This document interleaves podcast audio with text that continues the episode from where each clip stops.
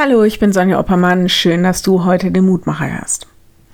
Also zugegeben, ich stand noch nie am Rand eines Vulkanausbruchs, aber ich finde die Bilder von Lavaströmen unfassbar faszinierend.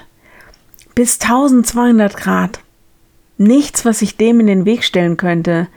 Organisches Material löst sich sogar in der Nähe schon in Flammen auf. Kein Wunder, dass man dem sich nicht nahen kann. Jedenfalls nicht so einfach.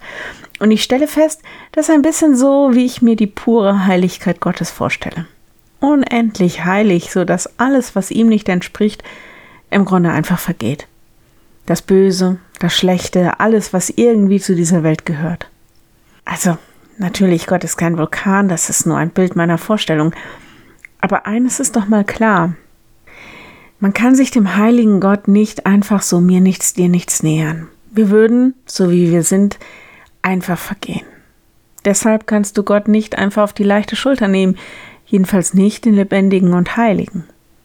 In der Bibel wird das deutlich. Mose, Elia, Jesaja, Hiob, sie alle können die Herrlichkeit und die Heiligkeit Gottes im Grunde nicht aushalten. Das bezieht sich auch auf den auferstandenen Christus. Da erzählt der Lehrtext von heute. Saulus umleuchtete plötzlich ein Licht vom Himmel. Und er fiel auf die Erde und hörte eine Stimme, die sprach zu ihm, Saul, Saul, was verfolgst du mich? Er aber sprach, Herr, wer bist du? Der sprach, ich bin Jesus, den du verfolgst. Apostelgeschichte 9. Also Saulus, der später Paulus genannt wird, fällt auf den Boden, weil er dieses Licht kaum aushalten kann. Gott sei Dank, denke ich, ist Gott kein vernichtender Gott, sondern in seiner Heiligkeit steckt die volle Macht seiner Liebe. Paulus wird wieder auf die Füße gestellt und er wird sogar in den Dienst genommen. Jesaja, Hiob, sie erfahren die Gnade und Mose darf Gott von hinten sehen und etwas von diesem Licht färbt auf ihn ab. Ich lade dich ein, mit mir zu beten.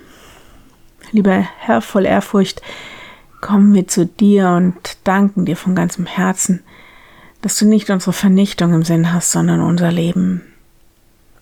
Wenn wir dich suchen und dir begegnen, dann lass uns deine Gnade und Barmherzigkeit und deine Liebe erfahren.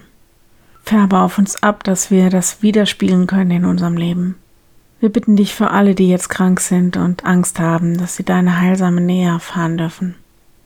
Wir bitten dich für alle, die sich um die Zukunft Sorgen machen, ihre Geschäfte und Arbeit, dass sie deinen weisen Rat hören dürfen. Wir bitten dich für alle, die ihnen anderen in irgendeiner Weise helfen, dass sie deine Kraft spüren dürfen. Amen. Morgen ein neuer Mutmacher. Bis dahin, bleib behütet. Tschüss.